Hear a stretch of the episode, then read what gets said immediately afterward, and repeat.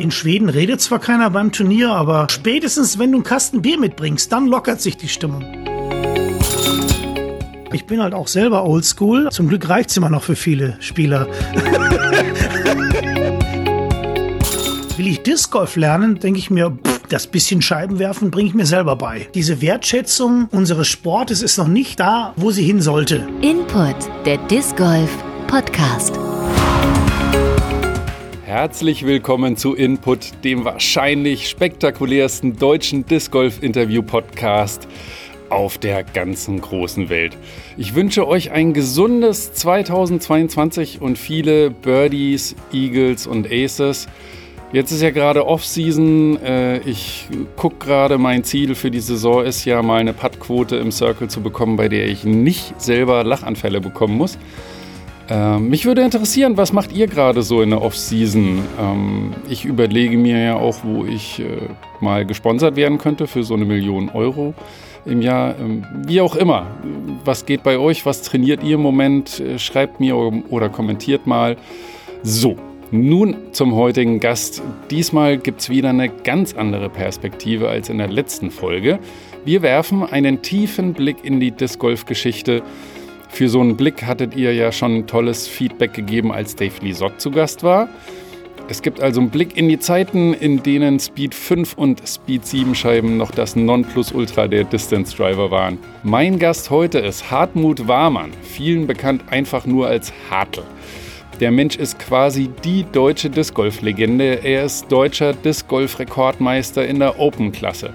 War auch deutscher Meister in anderen Frisbee-Sportarten, hat einige internationale Titel auf seinem Weg gesammelt und ist der Erbauer des aller, allerersten Disc Golf Parcours überhaupt in Deutschland, nämlich dem in Weilheim. Man kann ohne weiteres behaupten, er ist einer der entscheidenden, wenn nicht sogar der entscheidende Kopf, der Disc Golf nach Deutschland geholt hat und krass gepusht hat. Seid also gespannt auf seine Geschichten und seine Geschichte. Sorry im Voraus, wegen der Tonqualität. Hadel und ich haben bereits letztes Jahr in Wischlingen miteinander gesprochen und leider lief das mit dem Mikrofon nicht so wie gewünscht. Also ich bin quasi kaum zu hören und Hadel viel zu krachig laut. Aber ich hoffe, ich habe das mit der Nachbearbeitung ein bisschen hinbekommen und ähm, ihr versteht Hartl auf jeden Fall ziemlich gut und das ist ja auch der wichtige, um den es heute geht. Wir tauchen also direkt ins Gespräch ein. Willkommen, Hartl.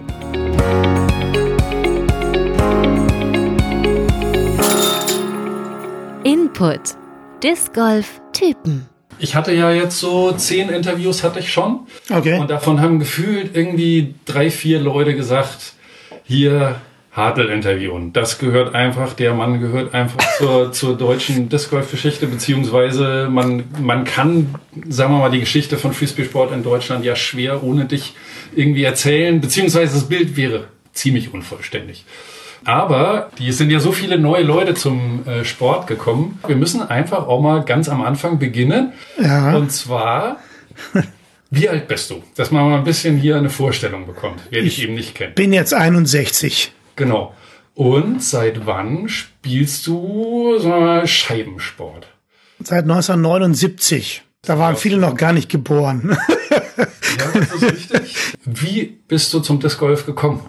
Ja, die Geschichte ist ganz interessant, weil da gab's einen äh, Scheibenimporteur, der hat äh, Disc Golf oder beziehungsweise damals waren es ja Frisbee-Scheiben in Verpackungen nach Deutschland importiert, um die zu verkaufen. Der hat dann, um den Sport oder die Sportart bekannt zu machen, Turniere veranstaltet, so Schnupperturniere, Kennenlernturniere, wie auch immer. Und äh, ich kam damals gerade von einem äh, Surftrip aus Biarritz in Frankreich zurück, hab also dann gesehen, boah, äh, Frisbee Event in München. Äh, Ich wohnte ja in, in Weilheim in Bayern.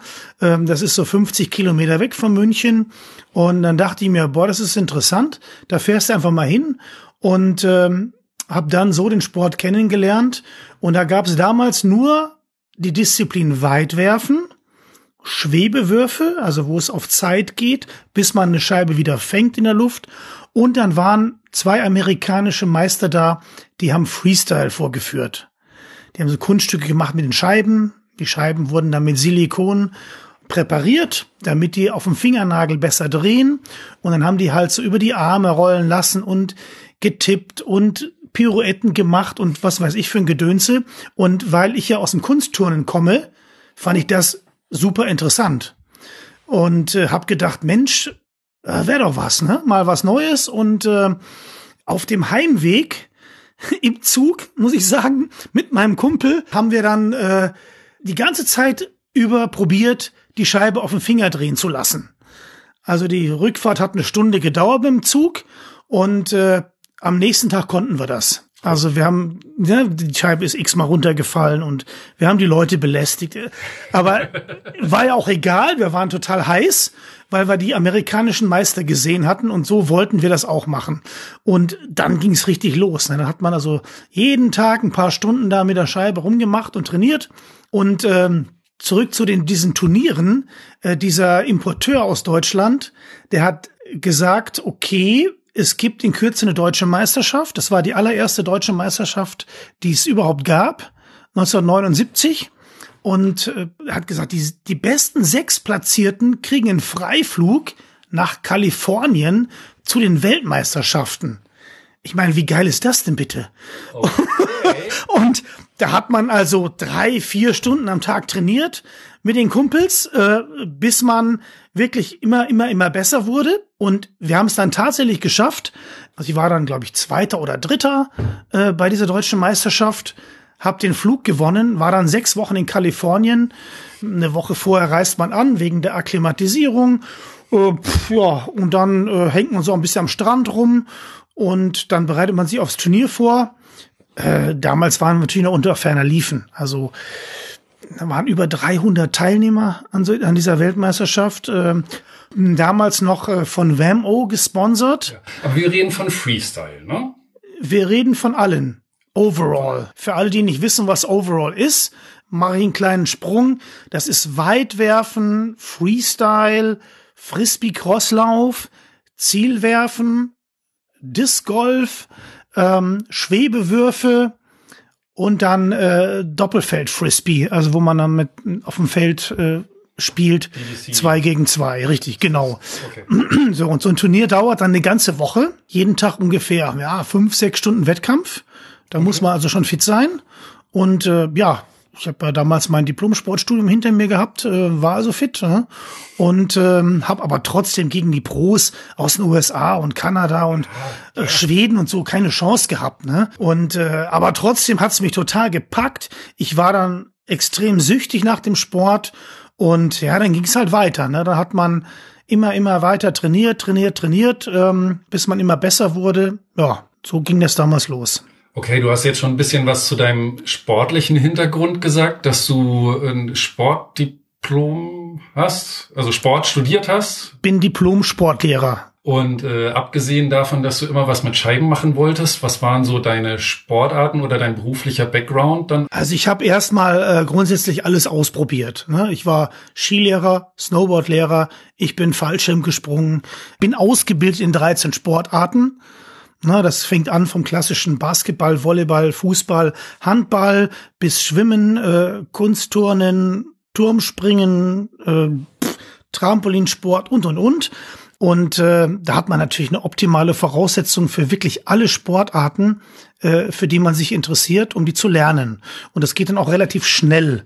Und äh, der Frisbee-Sport, der hat mich halt begeistert, weil damit habe ich immer verbunden, äh, Sonnenschein, Strand, Kalifornien, äh, geiles Feeling und ja, dann habe ich da losgelegt. Jetzt hast du in Weilheim gewohnt und Weilheim ist ja auch so demnach bekannt ein bisschen als die Wiege auch des deutschen Disc Golf mit.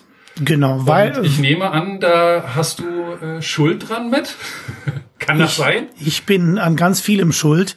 Äh, unter anderem auch daran, dass Weilheim den ersten äh, Disc Golf Parcours in Deutschland hat.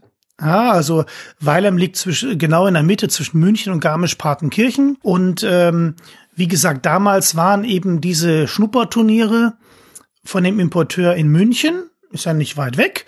Und äh, ja, habe ich mir gedacht, okay, dann machst du hier mit der Stadt einen Deal und versuchst da einen Disc Golf Parcours hinzubauen, hat dann auch geklappt.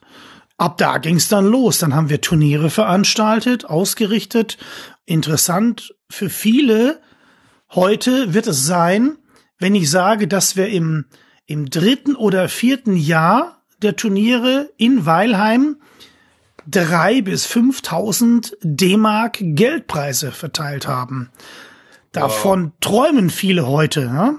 Ja. Und äh, das haben wir geschafft, weil ich da immer ein halbes Jahr lang rumgerannt bin, bei irgendwelchen Firmen, Geschäften, beim Bürgermeister und und und und habe dann die Kohle eingesammelt. Okay. Und wie dieser Kurs, ist das der am, am Gögal? Ist das der Platz, den es da heute noch gibt, der Disc Golf Parcours? Ganz genau, ganz genau. Okay. Da habe ich ja auch äh, ähm, auf meinem Kanal hier Disc Golf Gemeinschaft Deutschland habe ich den Parcours vorgestellt als den ersten Parcours in Deutschland. Die Körbe sind natürlich noch relativ äh, ja altes Baujahr, sage ich mal so, aber die rosten nicht, ne? Deutsche Qualität. die sind immer noch tiptop in Form und äh, können immer noch super gespielt werden. Ja, wie kann ich mir die Disc Golf Szene damals vorstellen? Also, wie viele Leute wart ihr da, die sich da getroffen haben in Weilheim und dann auch national? Also, damals kannte ich noch alle Spieler persönlich. Weil die, äh, die Szene war noch relativ überschaubar. Wir hatten viele Leute aus der Schweiz, die rüberkamen.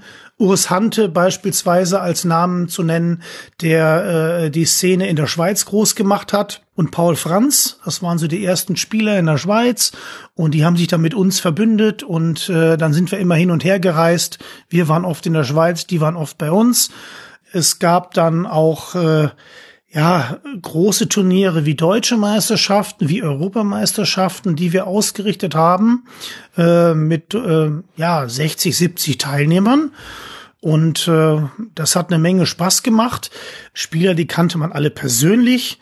Ähm, das war, war toll. Das war wie eine große Familie, kann man sagen. Ja? ja. Also wenn ich mal irgendwo hingefahren bin, war das kein Problem, da mal zu übernachten oder ein Plätzchen zu finden. Ja, das ja. war ganz normal. War übrigens auch in USA so. Fand ich äh, ähm, als eine meiner ersten Erfahrungen von USA sehr, sehr positiv, dass man kommt auf den Parcours an. Also, ne, wie man sich vorstellt. Wo kommt ein Flieger an? LA International Airport oder wo auch immer. Zack, Mietwagen, zack zum Parcours, weil ne, man fährt da erstmal zum Parcours, um zu spielen, nicht ins Hotel ja. oder sonst irgendwo hin oder sucht sich ein Motel, egal. Ja, dann dann trifft man Leute, die sagen, "Oh, wow, you're from Germany. That's cool. You need something to stay." Ja, klar brauche ich was, wo ich übernachten kann. Ja, du kannst bei mir übernachten, hieß es dann. Äh, musst nur ab und zu ein, zwei Mal den Kühlschrank auffüllen, kriegst ein Fahrrad von mir. Ich bin den ganzen Tag arbeiten, aber fühl dich wie zu Hause, hab Spaß. Und das war mein erster Eindruck von Kalifornien. Den fand ich so dermaßen geil.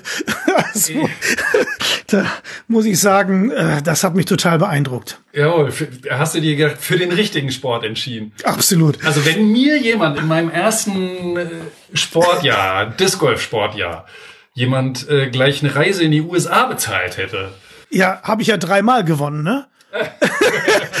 war ja, war ja nicht nur einmal, weil dann hat man ja Blut geleckt, dann hat man trainiert und wurde immer besser und hat natürlich dann einen Vorsprung gegenüber den Nachfolgern. So. Ja. Und äh, durch meine ganze sportliche Ausbildung vorab ähm, hatte ich natürlich einen riesen Vorteil gegenüber all den anderen, die jetzt vielleicht körperlich nicht so äh, durchtrainiert waren. Wie oft warst du dann, ich sag mal, im Mutterland des Frisbee-Sports? Einmal im Jahr, öfter? 13 Mal USA. Okay. so. Weil ich fand's so geil, muss ich immer wieder hin, ne? Und, und wie kann ich mir so dein Leben dann da vorstellen? Äh, warst du quasi der Frisbee-Hippie, wie er im Buche steht? Oder warst du da so schon so seriös? Nee, kein Hippie. Ich war einfach nur äh, sportbegeistert. Ja, das heißt, man äh, fliegt dahin, um auch äh, Ziele zu erreichen. Also um möglichst gut beim Turnier abzuschneiden, logischerweise. Ne? Und äh, klar, im ersten Jahr war das noch nicht möglich, aufgrund äh, des mangelnden Trainings und weil ich auch noch nicht ne, so lange da im Geschäft war. Aber nach und nach wurde ich ja immer besser. Mein Hauptding war ja am Anfang Freestyle, nicht Disc Golf. So. Und mit Freestyle habe ich ja damals auch Geld verdient bei Fernsehshows und so weiter. Bei Fernsehshows? Jo. Wo, wo bist du da aufgetreten? Kennt man das? also, ich war im aktuellen Sportstudio, ich war im Frühstücksfernsehen, ich war, ähm, wie heißt das Ding hier, was sonntags immer ist?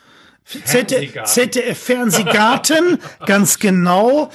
Ja, bei hier, bei dem Typ, der Dalli Dalli gemacht hat, ne? Hansi äh, Rosenthal. ja? Ja, also ich habe äh, jede Menge Fernsehdinger. Oder ich war auch hier bei bei die Sendung mit der Maus. Die waren sogar, boah, die waren sogar extra mal bei mir mit dem Kurier und haben diese Scheibe abgeholt. Diese Scheibe, dazu muss man jetzt sagen, du hältst die Scheibe in der Hand, diese, äh, das ist diese Kuchenform, die, die, genau, die das den ist Frisbees den Namen gegeben. Das ist die Original Mar Frisbees Pie Bacon Company Scheibe aus Blech und äh, wer die Story nicht kennt, äh, Mar Frisbee war eine Kuchenbäckerei äh, in Connecticut, Rhode Island. Und äh, die haben halt dann so leckere Apfelkuchen in so Metallformen gebacken. Und die Studenten an der Universität haben halt die Apfelkuchen immer gerne gegessen. Und wenn die Kuchenform dann leer war, ja, was macht man mit einer leeren Kuchenform? Ne? Dann haben die sie umgedreht und sich gegenseitig zugeworfen. Und so ist eigentlich die Idee des Frisbee-Spielens entstanden. Das war ungefähr 1870. Und wieso liegt die jetzt hier? Weil ich die äh, bei meinem allerersten Turnier in den USA 1979 habe ich die auf einer Auktion für 100 Dollar ersteigert.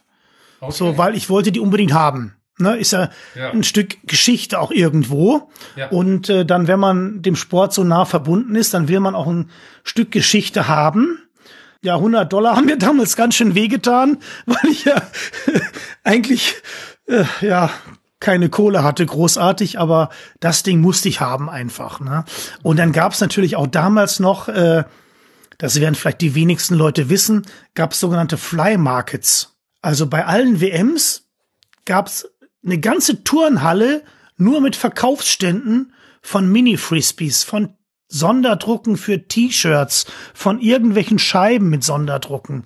Äh, das ist ja, wenn du da hinkommst, da flippst du aus, weil du willst alles haben und hast nicht genug Geld mit. Und äh, das ist so ein Sammlerparadies gewesen, ne? Aber dann hat man natürlich auch schon die ersten deutschen Scheiben gegen andere tauschen können. Also man konnte tauschen oder man konnte kaufen. So, und das war natürlich dann ein Riesending. Und äh, das war wie eine Sucht. Da ist man die ganze Zeit da äh, in diesem Fly Market rumgehangen und hat geguckt, ja, was will ich noch mitnehmen nach Deutschland, ne? Und äh, wenn ich dir ein Bild zeigen würde äh, von meiner Minisammlung, die ich mittlerweile habe, das sind ungefähr 1000 Mini-Frisbees zu Hause, die zum Meinst Teil an der Wand hängen. Die Marker? Ja, genau. Ah, ja. Okay. Ja, also das sind ähm, einige davon hängen an der Wand. Die habe ich auch abfotografiert. Kann man vielleicht irgendwo mal dann angucken. Und äh, die anderen habe ich noch in der in der Kiste. Okay, krass. Aber die bunkern noch zu Hause. Okay, du hast 1000 Markerscheiben und wie viele äh, Disc Golf Scheiben hast du so? Ich habe ein paar hundert Disc Golf Scheiben zu Hause, ähm, weil mh, hm, einerseits äh, veranstalte ich ja auch Firmen-Events. Ja. Das heißt, ich mache ähm, für, für Unternehmen biete ich Veranstaltungen an, die da mit ihren Angestellten dann einfach mal einen schönen Tag mit Disc Golf erleben wollen. Das bringt ja auch den Sport weiter irgendwo. Ne? Mhm. Wenn die sagen, macht Spaß und wir kennen den Sport und so weiter, ähm, dann habe ich natürlich unheimlich viele Scheiben auch, die ich ähm, Neulingen äh, gratis, kostenlos zur Verfügung stelle, um den Sport kennenzulernen. Das heißt, ja. Ich bin jeden Sonntag um 14 Uhr, sofern nicht gerade irgendwo ein Turnier ist, an dem ich teilnehme, auf dem Parcours in Lünen und äh, zeige Neulingen, wie der Sport funktioniert.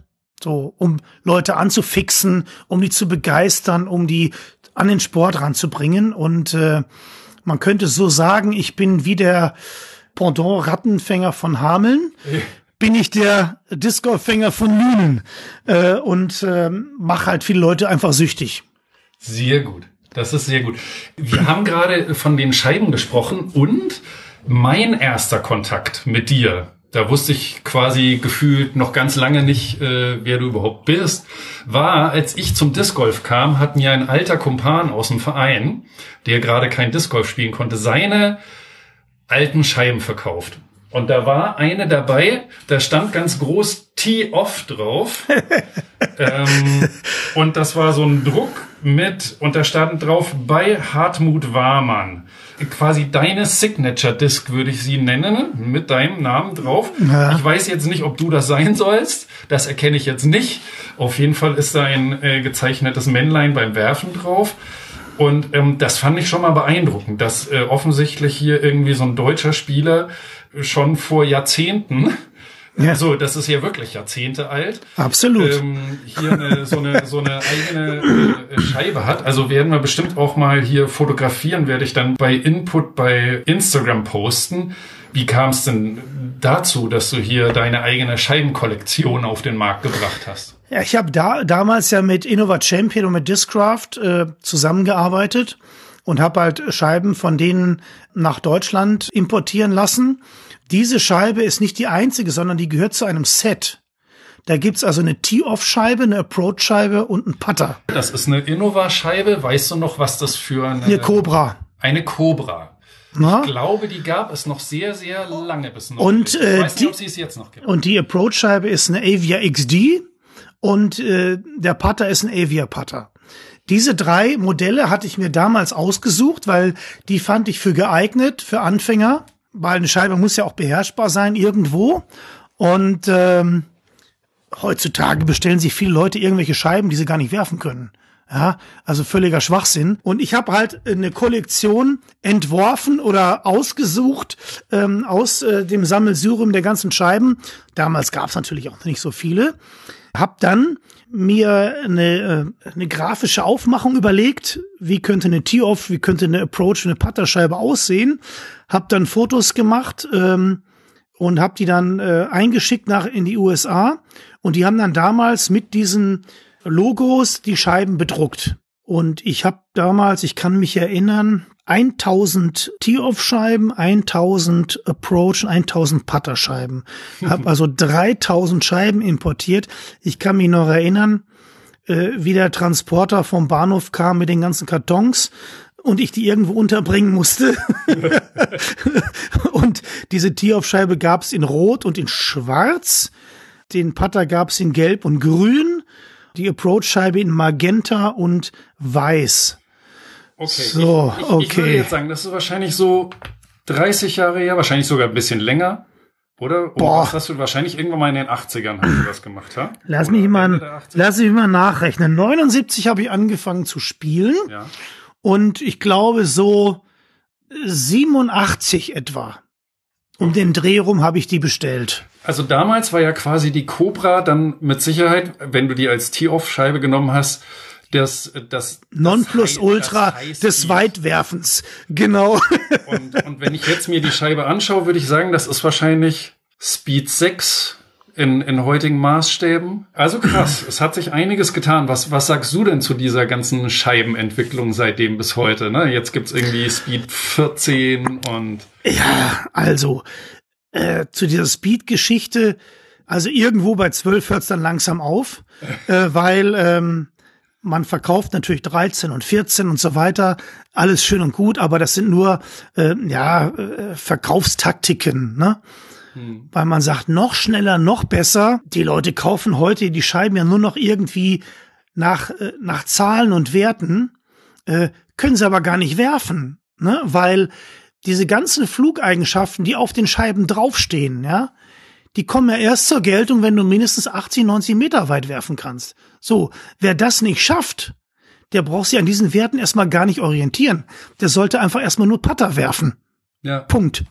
Aber es ist wirklich so, auch die ganzen neuen Scheibenmodelle, man verliert den Überblick. Ja, jede Firma hat da x Modelle auf Lager. Viele Leute, viele Leute können die gar nicht werfen. Ja? ja. Die sollten sich einfach mal von jemand, der Ahnung hat, zeigen lassen, wie die Technik geht und dann sich langsam ranarbeiten. Ja? Ich meine, ein Simon, der 160 Meter weit wirft, ja, mhm. der kann natürlich so x so extrem stabile Scheiben handeln. Ja. Aber ein Anfänger kann das nicht. Außer du spielst in Kellenhusen bei Windstärke 8 oder so. Dann mag das möglicherweise wieder funktionieren. Aber äh, ich wundere mich immer, mit was für Scheiben die Leute auf dem Parcours rumlaufen. Und denke mir, hey, sag mal, wieso wirfst du diese Scheibe? Ja, die sieht geil aus. Sag ich, ja, aber das kann ja nicht sein. Du musst die auch werfen können. Ja, da steht im Prospekt so und so und so, ne? Die fliegt dann, da sage ich, aber wie weit wirfst du denn? Ja, ich komme mal 80 Meter, ne? Da sage ich ja dann, Glückwunsch. Kommst du mit so einer Scheibe überhaupt gar nicht klar? Die ist gar nichts für dich. Und das, ja, das haben viele gar nicht auf dem Schirm.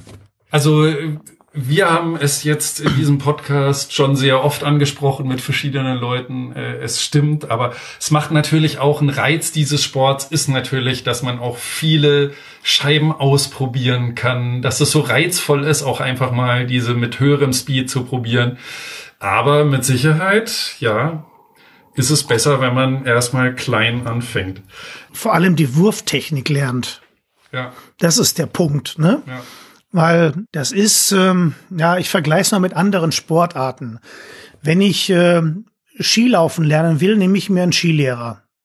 Hm. Will ich Tennis spielen lernen, nehme ich mir einen Tennislehrer. Will ich Disc Golf lernen, denke ich mir, pff, das bisschen Scheibenwerfen bringe ich mir selber bei. Ich erlebe es jedes Wochenende auf dem Parcours, dass die Leute halt eine falsche oder schlechte Technik haben, das aber selber gar nicht merken. Ja, die ja. haben sich das alles selber beigebracht und denken, sie können das ganz gut und wundern sich dann, dass die Scheibe nicht dahin fliegt, wo man sie gerne hinhaben will. Und dann sage ich, hättest du mal jemanden gefragt, der Ahnung hat? Ne, mhm. Aber äh, das ist halt diese Wertschätzung unseres Sportes ist noch nicht da, wo sie hin sollte. Dass man sagt, okay, ich, ich hole mir jemanden, von mir aus gebe ich dem kleinen Obolus dafür, dass er mir die richtige Technik beibringt. Ähm, und wenn man mal eine falsche Technik hat, kriegt man die auch ganz schlecht wieder weg. Das weiß ich äh, als Diplomsportlehrer am besten. Das dauert ewig lange, bis man dann irgendwie falsche Wurfbewegungen wieder rauskriegt aus dem Kopf. Und äh, das ist mühsam. Manche schaffen es gar nicht. Und äh, ja, das ist sehr schade, weil die dann auch nicht so viel Spaß am Sport haben. Hm. Aber Inzwischen gibt's da ja ganz andere Möglichkeiten. Bei dir damals, du musstest dir das doch wahrscheinlich autodidaktisch beibringen. Ich habe mir alles selber beigebracht, hatte aber den Vorteil meines Diplomsportstudiums. Ich wusste also, wie sportliche Bewegungen ablaufen, äh, wie man die analysiert und so weiter. Ich habe zum Beispiel damals, ja, ich habe mir zehn Scheiben von der gleichen Sorte gekauft. Ne? Das heißt also, hier meine äh, Avia XD, meine Approach-Scheibe, habe die nummeriert, eins bis zehn, und habe die der Nummer nach immer geworfen. Auf mhm. den Korb. Aus 50, aus 60, aus 70 Metern. Und habe dann aufgrund der Position, wie nah die am Korb liegen, äh, konnte ich also Rückschlüsse ziehen auf meine Wurftechnik. Was hatte ich für ein Gefühl bei diesem Wurf? Ähm, wie ist mir das Ding aus der Hand gegangen? wie schätze ich ein, wie es gelandet ist und so weiter. Und so habe ich mir das eben selber beigebracht. Okay, cool. Und du bist auch sehr schnell besser geworden. Wann, weißt du noch, wann du dein erstes Disc Golf Turnier gewonnen hast? Also ich habe schon im ersten Jahr einen Europameistertitel im Schwebewurf gewonnen. Hey. In Colchester in England. Das ist, das ist also das, wo man die Scheibe äh, in die Luft wirft und dann nach möglichst viele, vielen Sekunden in der Luft auch wieder selbst fängt. Genau, das sind die sogenannten Fastback-Scheiben. Äh, manche sagen Hunde-Frisbees dazu, die mhm. mit dem herausgehobenen Zentrum. Und die wirft man dann, da gibt's verschiedene Techniken, entweder äh, links vom Wind oder rechts in den Wind, schräg nach oben, so ich würde mal sagen 45 Grad. Die Scheibe fängt dann an, sich zu stabilisieren und fliegt dann relativ gerade nach rechts weg bei einem Rechtshänder. Und dann muss man halt die Scheibe lesen oder den Flug der Scheibe lesen, besser gesagt, und dann hinterher rennen wie ein Bekloppter, um den noch fangen zu können, weil manchmal ähm, ist man beim Laufen einfach zu langsam, um die noch zu kriegen. Dann zählt der Wurf aber nicht. Das heißt, man muss sie mit einer Hand klar gefangen haben, dann wird die Zeit gestoppt. Und das ist der sogenannte Schwebewurf. Ähm, und dann 97 war der Weltmeistertitel in Helsinki ähm, in Finnland.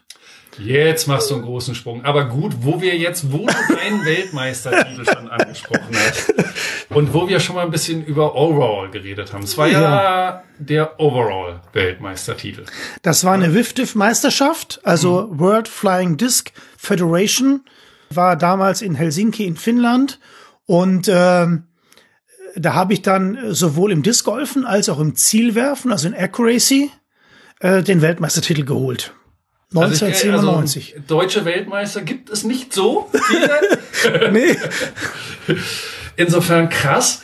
Das äh, werde ich so schnell nicht vergessen, weil äh, ja, man hat ja da auch lange drauf hintrainiert. Und dann kommt man an in äh, Finnland mit den ganzen Größen und Cracks, die auch alle um diesen Titel kämpfen. Ne, von Bayern nach Finnland ist ja mal ein Stück und man ist aufgeregt und nervös und äh, aber hat sich vorbereitet und trainiert und ja im Laufe der Woche lief's immer besser und äh, das war in Helsinki im Stadtpark war das Finale. Ähm, in der Mitte des Stadtparks gab es einen ja so einen richtig felsigen Berg und da musste man einmal da unten rumspielen, also das heißt auf ebener Fläche. Es gab aber auch eine Bahn, da musstest du 20 Meter nach oben in so eine Steinnische werfen, da stand ein Korb.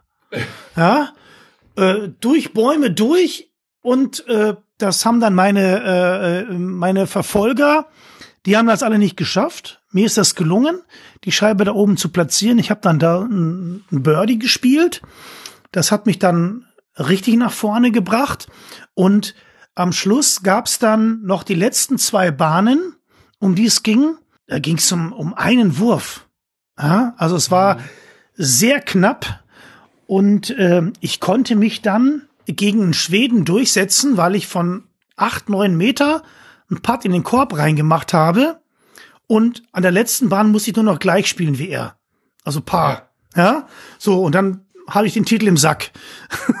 und das war natürlich total irre, ne? Also ähm, das einzige, was was mich äh, total ärgert, ist, es gab damals ein Filmteam.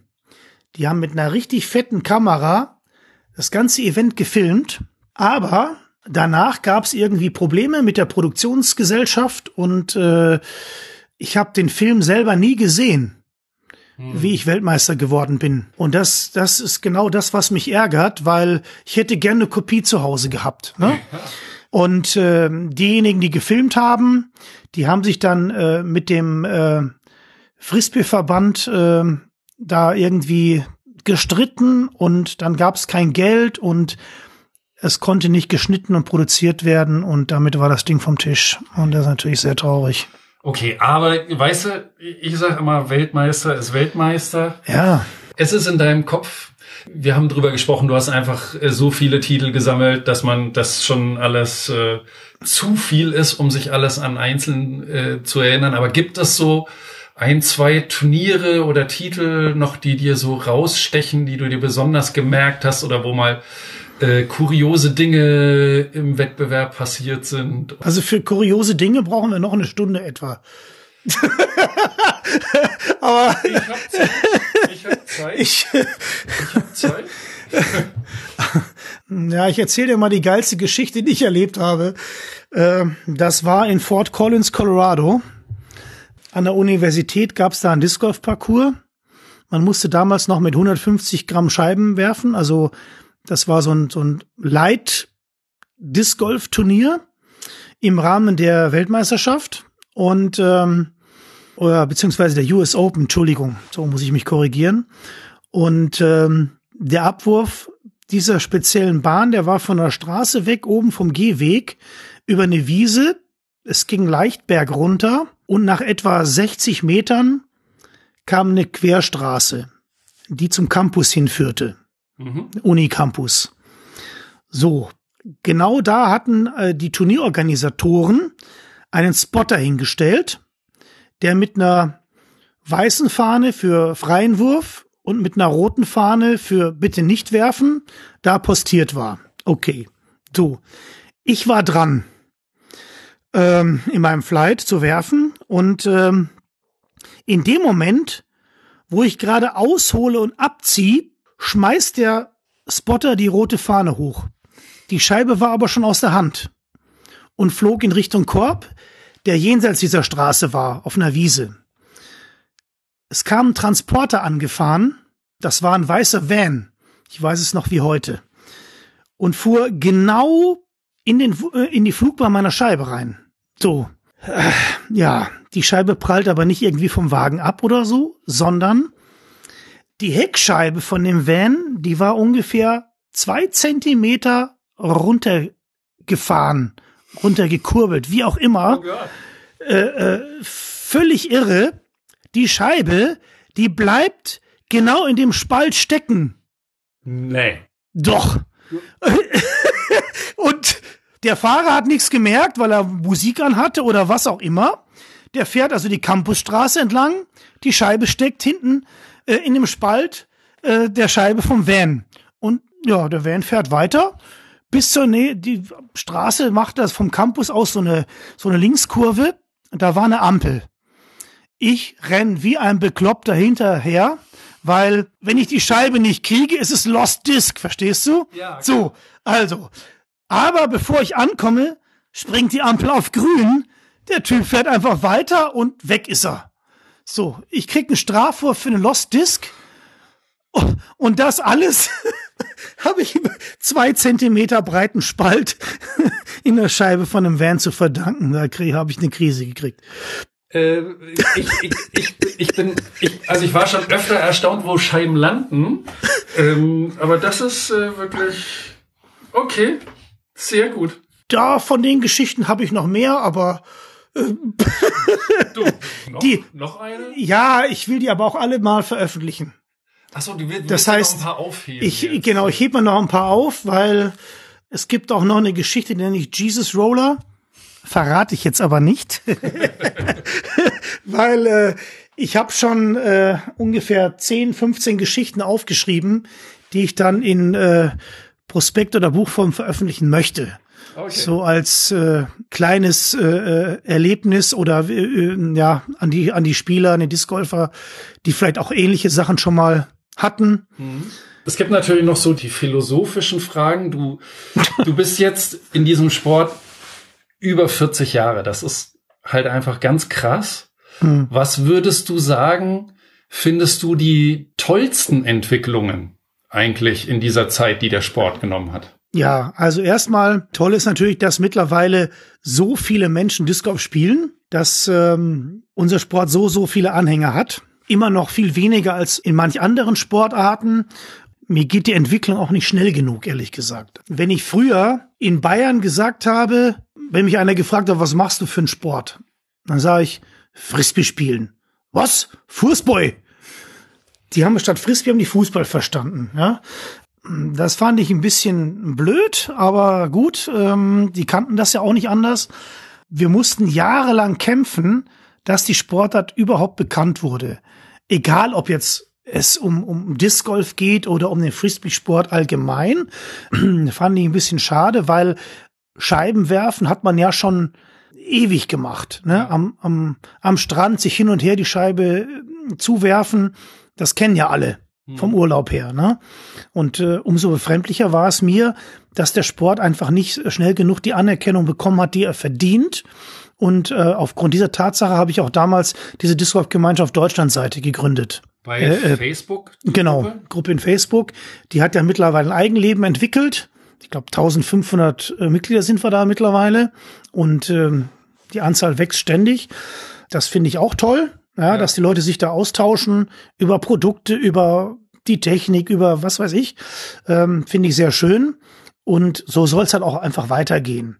Aber was ich noch nicht so gut finde, beispielsweise, ist äh, die Tatsache, dass wir noch nicht in allen Landessportverbänden drin sind, weil das wächst einfach zu langsam. Ne? Und die Leute, die verstehen nicht, dass äh, eine Mitgliedschaft in einem Verein dazu beiträgt, die Sportart bekannt zu machen und weiter zu verbreiten. Klar, du kannst auf jedem Disc Golf Parcours heutzutage kostenlos spielen. Das ist ja toll. Ja? Man kann mit seinen Kumpels da hingehen und spielen und Spaß haben und so weiter, aber man sollte auch irgendwie im Hinterkopf haben, die Sportart weiter voranzubringen. Und einen Beitrag dazu leisten, durch eine Vereinsmitgliedschaft den Sport so voranzubringen, dass man irgendwann mal sagt, das ist eine anerkannte Sportart in Deutschland. Davon sind wir noch ganz weit weg. Und ich weiß nicht, was ich dazu beitragen kann, vielleicht dieser kleine Podcast hier, äh, um die Leute dazu zu bringen, zu erkennen, dass wir einen geilen Sport haben, der allen total viel Spaß bereitet und den wir eigentlich gerne weiter intensiv betreiben möchten, aber wir müssen auch selber was dafür tun. Mhm, klar. Jetzt haben wir dich die letzten zwei Jahre nicht mehr wirklich bei Turnieren gesehen. Ich weiß, du hast jetzt gerade eine Sehenscheidenentzündung, die sehr langwierig ist, äh, mit Sicherheit. Aber wenn du dann noch Disc Golf spielst, äh, wir haben vorhin über diese Scheibenentwicklung geredet. Mit welchen Scheiben wirfst du? Was ist so dein, dein höchster Speed, mit dem du wirfst? Wirfst du noch äh, ausschließlich ganz Oldschool-Scheiben oder wirfst du auch ein paar modernere, sag ich mal? Nee, ich habe mich natürlich im Laufe der Zeit auch ein bisschen umgestellt, logischerweise. Man muss sich vorstellen, früher gab es nur Scheiben, die waren instabil. Es gab keine Overstable-Scheiben auf dem Markt. Ja. Das heißt, für, als Rechtshänder musste ich die auf 7 Uhr Neigung abwerfen, damit sie nach 80 Meter gerade fliegen. Ja. ja. So, heutzutage muss ich die auf 11 Uhr abwerfen, damit sie nach 80 Meter gerade kommen. Ja. Äh, also das hat A, du brauchst eine andere Wurftechnik für die, ja. für die moderneren Scheiben, für die neuen Modelle. Du brauchst auch dafür andere Muskelgruppen. Als Diplomsportlehrer weiß ich natürlich, dass du dann weiter oben abwirfst. Für die neuen Modelle wirfst du in, in, in Schulterhöhe ab. Früher habe ich in äh, Bauchhöhe abgeworfen. Ja? Also ich musste im Laufe meiner Karriere äh, bestimmt dreimal meine Technik umstellen. Dann hörst du natürlich immer die Sprüche, du wirfst ja total oldschool. Da sage ich, ja, ist halt so, ne? Ich bin halt auch selber oldschool, aber äh, zum Glück reicht's immer noch für viele Spieler. Und äh, ja, äh, muss halt gucken, das Beste draus zu machen. Und ähm, ja, mit den ganzen Modellen, da muss man sich eben anpassen mit der Technik. Darf ich mal fragen, was deine so ein, zwei und Lieblingsscheiben in deiner Tasche sind, die du am liebsten wirfst? So? Also einmal, äh, wenn es um Patten geht, Avia Putter. Ja? ja. Oder ich habe halt jetzt äh, die, die Turbo Putts für mich entdeckt, weil ich mit denen besser treffe. Ich hatte mal irgendwann eine Puttkrise, die musste ich beseitigen. Also habe ich dann hier so Avia X, ne? So eine weiche, so einen weichen äh, Avia Putter dann dafür benutzt. Der hat also super funktioniert. Ja, bei Approach Shots bin ich äh, irgendwo äh, bei Bass und Lucky so. Das sind mhm. so meine Dinger. Mit denen, die Lucky kann ich halt einfach kerzengerade werfen und äh, die Bass ist ein Ticken stabiler. Ich habe dann auch noch mal eine, die noch mal irgendwie ein bisschen schwerer ist. Du kannst ja übers Gewicht auch mehr Stabilität erreichen wenn mal ein bisschen mehr Wind geht oder was auch immer. Und als Driver, ja, da habe ich natürlich schon noch so die alten Modelle wie eine XL von Discraft oder die, die Turn, ne? Mhm. die benutze ich sehr, sehr gerne, weil ich dann als jemand, der jetzt nicht mehr so viel Power hat wie die jungen Leute, äh, die schön lange zum Gleiten kriege. Ja. ja. Obwohl sie Speed 12 ist. Ja, alles, nee, ja, gut, alles, nee, alles gut. Und was, was ich werf auch äh, ähm, ganz gerne eine Champion Leopard, 150 Gramm schwer. Wenn ich zum Beispiel irgendwo beim Turnier bin und spiele im Wald, dann weiß ich, wenn ich diese 150 Gramm schwere Scheibe werfe, die hält extrem lange die Höhe. Die kann ich einen Meter beim Boden werfen und die zieht und zieht und zieht und zieht. Ja? ja. Was eine schwere Scheibe nicht macht. So, und äh, so hat halt jeder seine Prämissen und Vorlieben für Scheiben. Mein Gott, ja. Was ja auch spannend ist, sind Parcours. Ich weiß, du hast ja auch ein paar Parcours auch designt und äh, noch viel mehr gespielt, als du designt hast. Gibt es irgendwie Lieblingsparcours, die du hast in Deutschland? Äh, vielleicht einmal allgemein und einmal von denen, die du selber designt hast, die dir am Herz liegen? Also der ähm, Parcours im Revierpark in Wischlingen, das ist so eins meiner Meisterstücke, weil ähm, das Gelände bietet alles, äh, was man als Discgolfer sich wünscht und vorstellt. Ja, da ist, sind Wasserhindernisse dabei, ähm, das geht ein bisschen rauf und runter. Es ist sowohl für Links- als auch für Rechtshänder geeignet. Da achte ich normalerweise beim Parcours-Design immer drauf, dass es ungefähr gleichberechtigt ist. Ja? Ist ja. nicht immer möglich, aber meistens kriege ich das hin, dass ich die Bahnen so konzipiere, dass sowohl Linkshänder oder äh, Sidearm-Werfer oder wie auch immer und mit Rechtshändern gleichberechtigt sind. Ja, dann natürlich meine Liebe, natürlich der erste Parcours in Weilheim, ne, den ich mhm. gebaut habe. Das ist einfach aus nostalgischen Gründen der erste Parcours in Deutschland. Ähm, in Lünen, die Anlage finde ich auch total geil. Da wohne ich, ich wohne ja. in Lünen, genau. Und das ist ein Parcours, der ist halt optimal für Anfänger geeignet. Da kann man also richtig die Liebe zum Sport entwickeln, weil die Bahnen nicht allzu schwer sind, auch nicht allzu weit von der Meterzahl her. Aber es geht ein bisschen rauf runter, ne, es links, rechts, es sind Baumhindernisse da und und und. Da findet man sich schnell in den Sport rein und hat Spaß an dem Spiel. Und das ist ja eigentlich das Allerwichtigste. Wenn du jetzt auf Parcours anspielst, die ich so international vielleicht gespielt habe, ja, da finde ich natürlich äh, den äh, Parcours in äh, De La Vega in ähm, Santa Cruz in Kalifornien. Hey, habe ich auch schon gespielt. Äh, richtig geil. Da geht's aber auch rauf und runter. Ja, und natürlich. Wenn du jetzt so zurückblickst, gibt's irgendwie was, wo du sagst, das ist so das Haus herausragende, was dir der Frisbee-Sport für dein Leben gegeben hat? Also, A, das Reisen. Das heißt, äh, irgendwo in fernen Länder zu reisen und Leute kennenzulernen, die sofort mit dir auf einer Wellenlänge sind. Das äh, habe ich von Anfang an festgestellt. Ja? Das heißt, äh, die Gastfreundlichkeit, egal ob ich jetzt in Japan war, ob ich in Kalifornien war oder sonst irgendwo in Europa, immer bist du wie in einer Familie. Ja, du wirst sofort herzlich empfangen. Diese ganze Stimmung mit dem gemeinsamen Sport, der dich verbindet. Klar, beim, beim Spiel machst du keine Gefangenen, ne? wenn es ums, um Score geht, aber danach beim Bierchen bist du wieder beste Freunde. So ja. und äh, Japan muss ich sagen, muss man aufpassen, aber äh, war auch sehr toll, eine ganz neue Erfahrung oder in Schweden oder in Dänemark oder sonst irgendwo. Du hast immer gute Freunde durch deinen Sport. Also ich war nicht so viel international unterwegs wie du, aber was weiß ich, in Neuseeland bist du unterwegs, liest irgendwie im Internet, ach Mensch, die haben hier so ein Weekly, die treffen sich einmal die Woche und ja. gehen auf eine Runde siehst sofort Leute, kannst mit denen danach eintrinken gehen. Irgendjemand bietet dir am Ende tatsächlich noch einen Übernachtungsplatz an, ist mir auch schon passiert.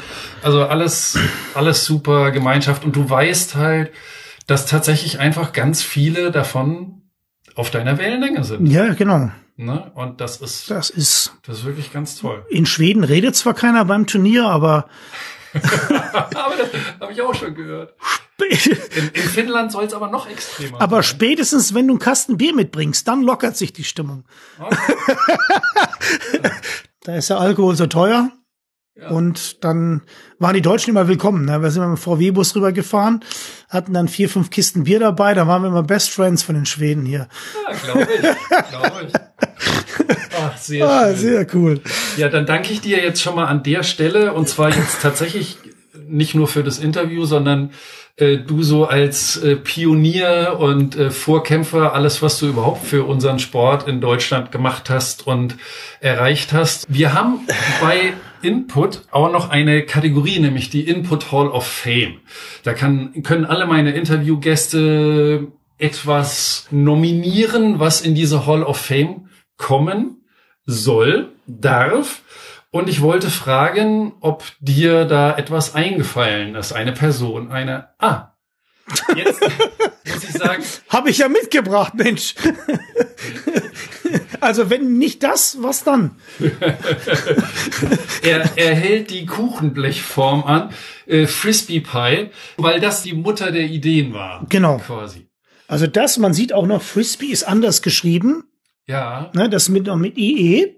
So hieß die Firma damals und dann hat die ähm, die Firma Whammo dann aus ähm, schutzrechtlichen Gründen da zwei E's draus gemacht. Genau. Da machen wir gleich ein Foto von. Das können wir dann posten. Also dein Beitrag für die Hall of Fame. Vielen, vielen Dank und ich hoffe, wir sehen uns auch mal bald wieder auf dem Disc Golf Parcours, weil du auch wieder ein bisschen mehr Gas geben kannst. So machen wir es. Dankeschön. Danke.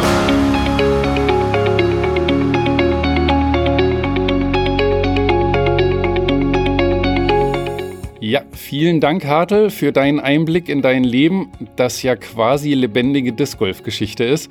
Wenn ihr noch Fragen zu Hartel oder an Hartel habt, dann schreibt mir entweder persönlich per Mail oder auch über den Input Instagram-Kanal, den ihr natürlich abonnieren solltet. Nach dem heutigen Blick zurück werfen wir das nächste Mal einen Blick in die Zukunft. Freut euch schon drauf.